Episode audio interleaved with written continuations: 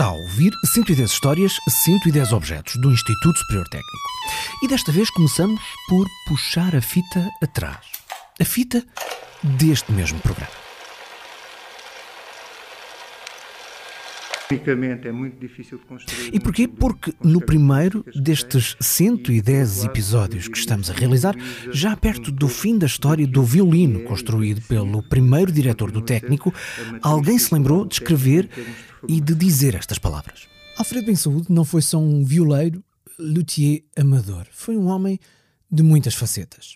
Laia das histórias de outros objetos, da história do técnico, vamos falar várias vezes do primeiro líder da instituição e de várias dessas facetas. Bem Saúde vai ser um personagem recorrente neste programa, acredite.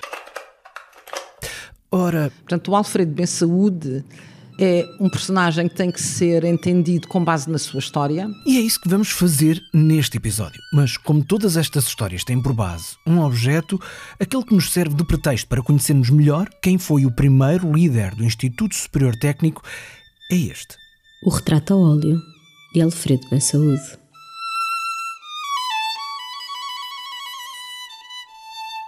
O retrato de que estamos a falar é um quadro que está exposto no gabinete do atual presidente do técnico, cargo que é, aos dias de hoje, equivalente ao de diretor da instituição quando foi oficialmente criada, em 1911. O quadro está hoje no gabinete do presidente e já lá estava em 2009. Portanto, eu comecei a reparar mais no Alfredo Ben Saúde quando fui para o Conselho de Gestão em 2009, porque o quadro dele estava uh, na sala do presidente.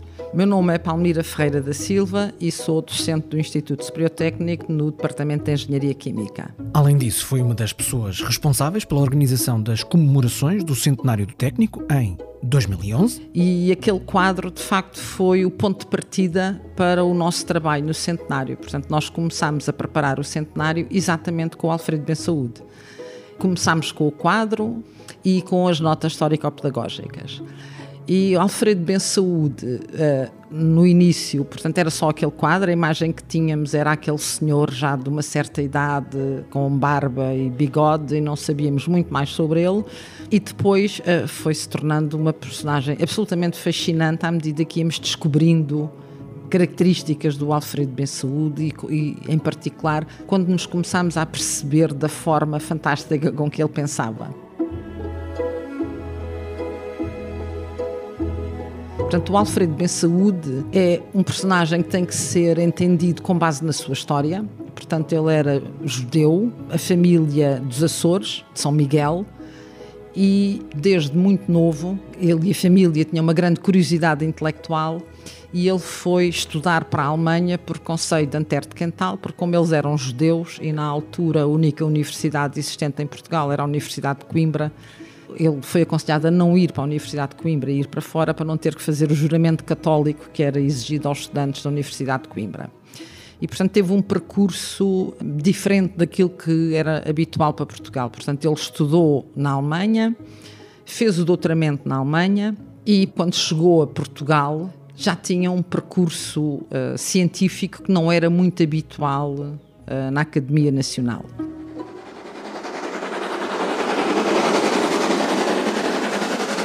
E depois de ter trabalhado nos caminhos de ferro, o importante para nós foi a sua chegada ao Instituto Industrial e Comercial de Lisboa.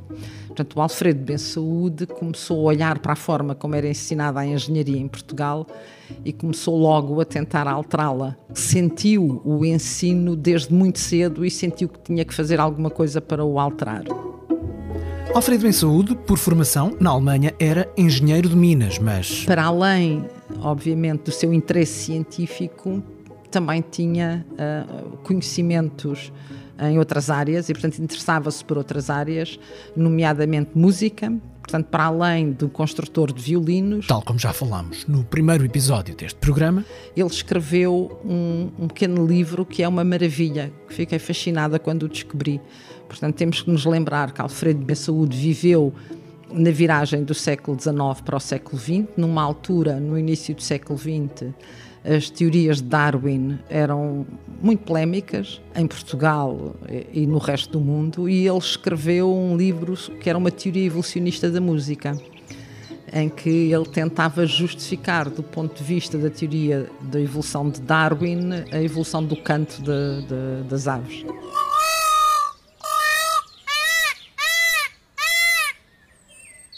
O pavão só tem na primavera a enorme cauda variegada que expande como um leque para seduzir o par pela sua surpreendente beleza.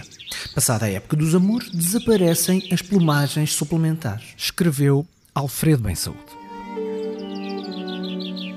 Um antigo diretor do Jardim Zoológico de Viena descreve um facto cuja interpretação não pode deixar dúvidas no nosso espírito. Um fazão prateado que tinha vencido todos os concorrentes era o chefe incontestado do bando, até que um dia se lhe estragaram as penas ornamentais da cauda. Nesse momento, viu-se imediatamente substituído por um rival, que passou a ser o preferido das fêmeas do bando. Outras aves cantam, e é de notar que essas têm geralmente aparência mais singela. É principalmente o canto, a manifestação estética que lhes serve de arma na luta pela vida da espécie. Geralmente, as penas decorativas encontram-se nas aves que não cantam, o canto mais perfeito, nas que têm aspecto mais modesto. A ave que melhor canta tem, evidentemente, mais probabilidades de descendência do que a da mesma espécie, mas de canto inferior, assim como as mais lindamente emplumadas a têm, com relação às suas concorrentes menos belas. A faculdade de cantar é no homem um elemento de seleção análogo nas suas funções a certos adornos dos animais, ao canto das aves, etc. O canto é o desenvolvimento de uma das partes de um modo de expressão comum aos animais e que entre os homens se desdobrou em canto, dança e linguagem falada.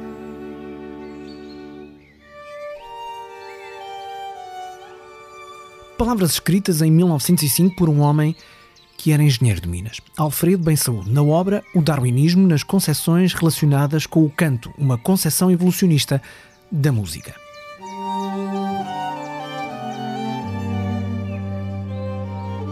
Vamos voltar à história de Alfredo Bem Saúde com a história do nascimento do técnico.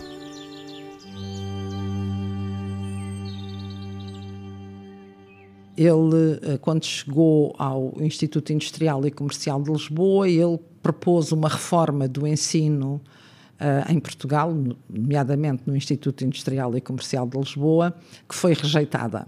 E, entretanto, tivemos a implantação da República, e com a implantação da República, ele foi convidado pelo Brito Camacho, que na altura era o Ministro do Fomento, a propor um plano de reestruturação de, do ensino de engenharia em Portugal. E, portanto, ele fez um plano de, de reestruturação, ele dirigiu inquéritos aos alunos para eles dizerem o que tinham sentido na altura em que estavam a fazer o curso sobre as várias cadeiras, o interesse das cadeiras e a posteriori depois já estarem a trabalhar o que é que eles achavam sobre essas cadeiras. E escreveu uma proposta de reforma que foi aceita pelo Brito Camacho. Portanto, temos a implantação da República em outubro de 1910 e o técnico é criado em maio de 1911. Portanto, foi um processo extraordinariamente rápido porque o Alfredo Ben Saúde já tinha o trabalho de casa todo feito. Portanto, foi pegar no seu projeto de reforma anterior, o que foi rejeitado, e transformá-lo num projeto mais apurado uh, que levou à criação do técnico e ao ISEG, uma vez que foi dividido o ICL. ISEG, que é atualmente o Instituto Superior de Economia e Gestão da Universidade de Lisboa, mas começou por chamar-se Instituto Superior de Comércio e Outro dado histórico, quando nasceu o Instituto Superior Técnico, ainda ficou durante uns bons anos nas antigas instalações do Instituto Industrial e Comercial, na rua onde fica agora o Museu das Comunicações. O técnico só viria a mudar-se para o campus da Alameda no ano letivo de 1936-37, onde está o objeto escolhido para este episódio, o retrato a óleo do primeiro líder do técnico, que foi diretor entre 1911 e 1922. O que é, que é interessante neste retrato é que nós temos uma pintura temos que ligar sempre com a figura do Alfredo Bem Saúde. Eu sei, desse lado está a perguntar-se: esta voz é de quem? Ana Mafalda Cardeira, Sou professora do ensino terceiro ciclo e secundário, doutorado em Belas Artes e estou também a fazer o meu pós-doutoramento em Belas Artes ainda. Portanto, o Alfredo Saúde é um reformador, é um, um, pedagogo e, de certa forma, uma espécie de gênio, não é? Vamos ser sinceros, não é? Ele tinha uma capacidade de trabalho brutal, foi absorver a Alemanha, e isto é que é interessante porque eu, quando fui analisar os trajes do período em que ele esteve no final do século XIX na Alemanha, é muito este tipo de roupa que ele está retratado aqui conjuntamente com esta parte de violino, não é? de músico que também normalmente é este tipo de traje que nós encontramos. Portanto, é um traje que nesta época já se começou a inserir-se uh, o uso da gravata, com um corte de, de colarinho bastante alto, e ele não usa gravata, tem um colarinho alto com uma espécie de lenço branco à frente, tudo branco. Portanto, uma espécie de limpeza com uma ideia do que é. As decisões dele são firmes, digamos assim, se eu tivesse que associar isto à figura dele para além de ser tipicamente essa roupa de violinista, não é? Como se diz. um bocadinho ainda atrasado, não é? O traje que já se utilizava em Portugal até, para o que ele é retratado aqui, isto parece que ele está um bocadinho preso no século anterior, é? uhum. no século XVIII, uhum. a transição para o XIX. E isso não deixa de ser interessante o terem retratado desta maneira. Se ele andaria todos os dias desta maneira, não sei. É possível, porque este tipo de roupa, usar o colarinho levantado branco sem gravata, é típico alemão. E depois as roupas escuras é a única coisa que nós temos iluminada no retrato. Portanto, é a face, não é? A própria cara do Alfredo Ben Saúde e este então, este pedaço de camisa e de lenço que se vê de um casaco completamente escuro que se mistura com o fundo. Portanto, isto, uma figura que sai das, da escuridão. E o que é que ele veio fazer aqui ao Instituto? Veio tentar resgatar o que seria o anterior instituto da escuridão para a luz, o que não deixa de ser interessante. E como é que ele fez isso? Com a sua mente. Daí nós também termos só iluminado a cabeça. Uma opção estética de João Reis, pintor português, paisagista e retratista, filho de um outro pintor de renome, Carlos Reis, que também pintava retratos, e amigo de um outro pintor, Ricardo Ben Saúde, que pelo nome percebemos facilmente ser familiar deste retratado neste quadro. Mas estávamos a falar da opção minimalista de João Reis ao retratar o primeiro diretor do técnico. Se nós compararmos, por exemplo, este retrato do João Reis com, com o pai dele, o Carlos Reis, o Manuel Gomes da Costa, portanto, o presidente, o retrato que ele fez em 1899, mas que só foi exposto em 1926, é um fundo também escuro, como temos aqui, tudo bem. Temos a figura iluminada, mas temos o traje com as medalhas de militar, não é? E nós aqui, se falássemos de Alfredo Bem Saúde, colocaríamos, se calhar, ele era da mineralogia, não é? E geologia, se calhar colocaríamos uns adereços iconográficos aqui que o. Das minas e etc. Que o identificaria. Ou se calhar uma planta ao fundo com um instituto, ou, não é? Colocaríamos. Ele não tem absolutamente nada se repararem o retrato, é ele e a camisa e o lenço dele. Portanto, é um sentido que João Reis dá a esta pintura e que não sei se Ricardo Ben daria, porque o Ricardo Ben é muito mais dos elementos que vão apoiar o retratado. Uhum. E que aqui João Reis não tem necessidade nenhuma. Porquê? Primeiro, é um dos melhores retratistas que nós tivemos. e, portanto, não há grande necessidade de colocar elementos quando a figura que ele representa está tão bem representada que não precisa de mais nada. E depois João Reis também é um gênio, não é só o pai dele que foi um gênio, ele próprio diz: esta figura não precisa de nada, porque ele próprio usou a mente dele para reformar, como pedagogo, como gênio, e resgatar uma instituição do escuro para a luz. Portanto, aqui está a poética do João Reis, que é muito interessante neste retrato e que se vê, por exemplo, oposto ao retrato do Duarte Pacheco, que está do outro lado da sala, não é? Que tem já elementos que têm que o identificar. Aqui não é preciso.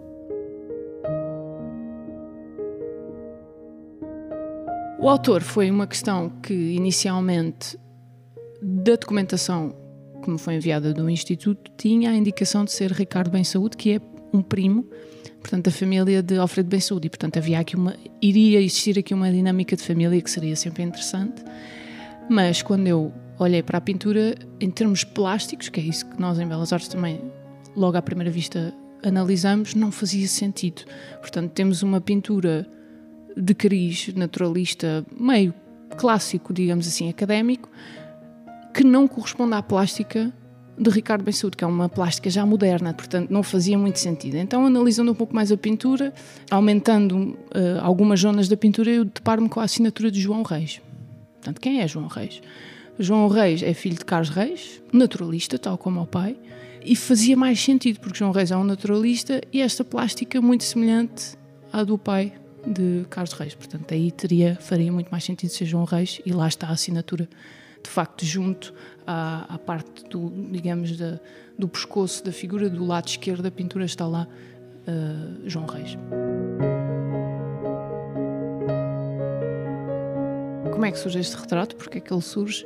É uma das grandes questões que, que me deparei logo com esta pintura. E ela é uma questão que ainda estamos a, a investigar, eu e a Filipa Soares, do, do técnico, a, a, tentar percorrer as atas, mas sabemos, porque a pintura assim tem indicação no, no verso, portanto na, par, na parte posterior dela, que é uma encomenda do Conselho Escolar do Instituto Superior Técnico uh, encomenda deste retrato especificamente a Alfredo Bem Saúde e é de junho de 1924. Portanto, corresponde mais ou menos a entrega desta pintura a um mês antes de, do 12 de julho de 1924, que é a sessão solene de homenagem a Alfredo Bem Saúde.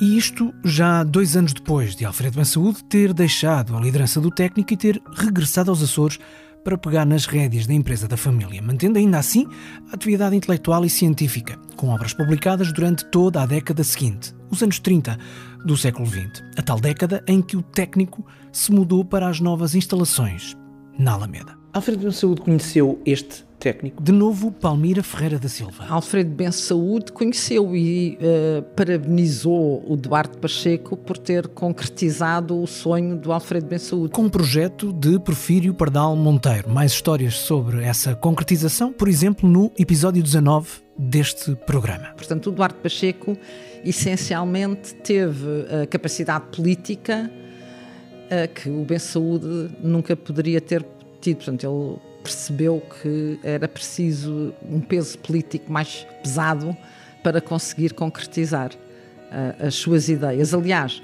quando foi construído o técnico, uh, houve um grande clamor na altura em alguns setores que era um mastodonte, um monstro que não fazia sentido para tão poucos alunos, para que é que era preciso este espaço todo, que se podia pôr aqui a Universidade de Lisboa toda dentro, ainda sobrava espaço.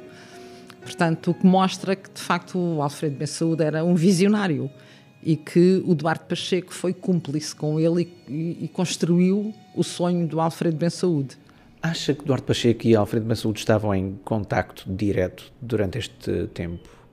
Contacto direto, constante, não de certeza, mas uh, esporádico, sim. Uma espécie de conselheiro? Provavelmente, portanto, uh, para o Duarte Pacheco ter feito os laboratórios com a altura de janelas, largura de janelas, as dimensões que nós encontramos nos escritos do Alfredo Ben Saúde, algum contacto tiveram que ter, certamente.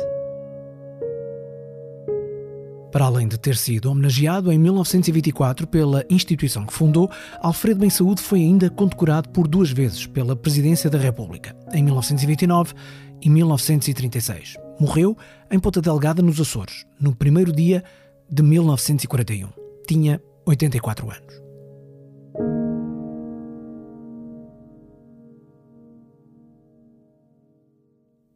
O que não quer dizer que a história de Alfredo em Saúde com o técnico se esgote por aqui.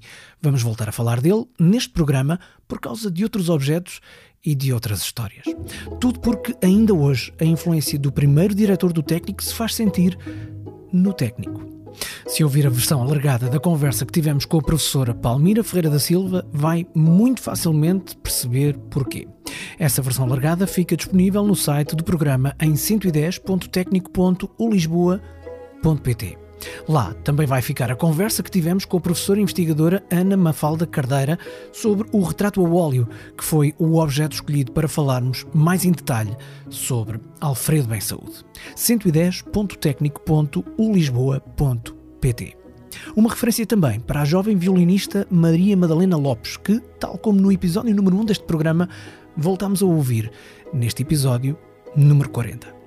Este é um programa do Instituto Superior Técnico, com produção 366 ideias.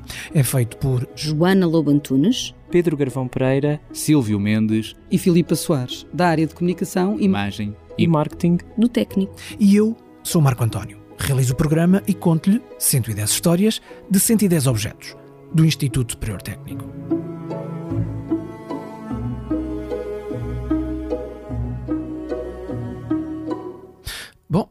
Para o final? Disse-me aquilo que vê quando olha para o retrato do bem-saúde. E aquilo que ouve? Qual é o som que ouve mentalmente? Eu devo confessar que quando olho para o retrato do Ben Saúde, o som que ouço são os violinos.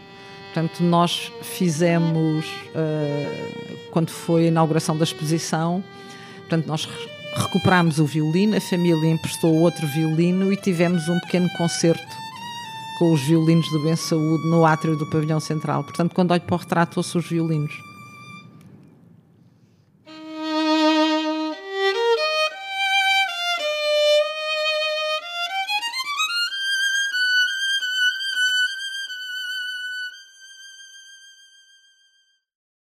110 Histórias, 110 Objetos do Instituto Superior Técnico é uma parceria com o público. O público fica no ouvido.